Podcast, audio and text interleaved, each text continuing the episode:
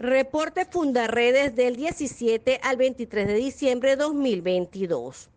Fundarredes presentó su informe de contexto fronterizo correspondiente al mes de noviembre de 2022, el cual refleja la proliferación de actividades relacionadas con la esclavitud moderna, narcotráfico, detenciones arbitrarias, deficiencia en la prestación de los servicios públicos y atención hospitalaria, que vulneran los derechos fundamentales de los ciudadanos, quienes no tienen una respuesta oportuna para superar las condiciones precarias en que se encuentran.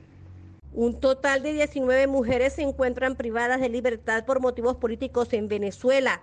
Cuatro de ellas fueron condenadas con la pena máxima equivalente a 30 años de prisión. Asimismo, algunas de estas mujeres han sido víctimas de detención arbitraria, encierros, irregularidades en los procesos penales, separación familiar, tortura físicas y psicológicas, abusos y miedos. Los propietarios de la reconocida fábrica de licores El Paujil abandonaron la localidad de Irapa en el estado Sucre debido a los consecutivos ataques y extorsiones por parte de grupos armados irregulares que controlan esta zona.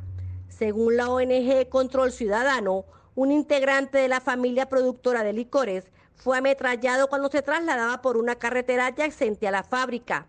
La organización también alertó que a los comerciantes les exigen el pago de la vacuna de manera permanente. La ONG SOS Orinoco denunció que el Estado venezolano empuja a indígenas pemones a participar en la minería ilegal, otorgándoles una pequeña ganancia. A través de su cuenta en Twitter, la organización aseguró que esta comunidad está en contra de toda minería dentro del Parque Nacional Canaima. Siete secuestros se han reportado en el estado Zulia durante el año 2022, ejecutados por bandas criminales con alto poder de fuego que despliegan sus acciones especialmente contra los comerciantes y empresarios de esta entidad. De la totalidad de los secuestrados, tres han sido ciudadanos asiáticos. Presuntamente los criminales que han perpetrado estos hechos son miembros de la banda liderada por alias El Adriancito, que opera en el corredor fronterizo de Venezuela, apoderándose del territorio por medio de la violencia y criminalidad. La ONG Sojorinoco denunció que el campamento turístico Uruyén, ubicado en el Parque Nacional Canaima, en el estado Bolívar, es usado para facilitar el arribo de grupos armados a la zona.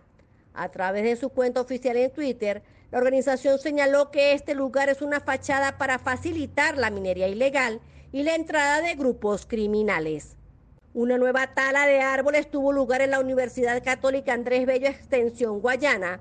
Profesores y estudiantes de diferentes carreras junto a otras organizaciones de la sociedad civil solicitaron al Ministerio Público que se inicien las investigaciones para determinar la responsabilidad civil, administrativa y o penal por tales hechos. Miembros de la universidad abogan por el respeto al ambiente y exigen la intervención de las autoridades competentes. Comparte, ayudemos a vencer la censura en Venezuela. Consulta estas y otras informaciones en nuestro portal web www.fundaredes.org.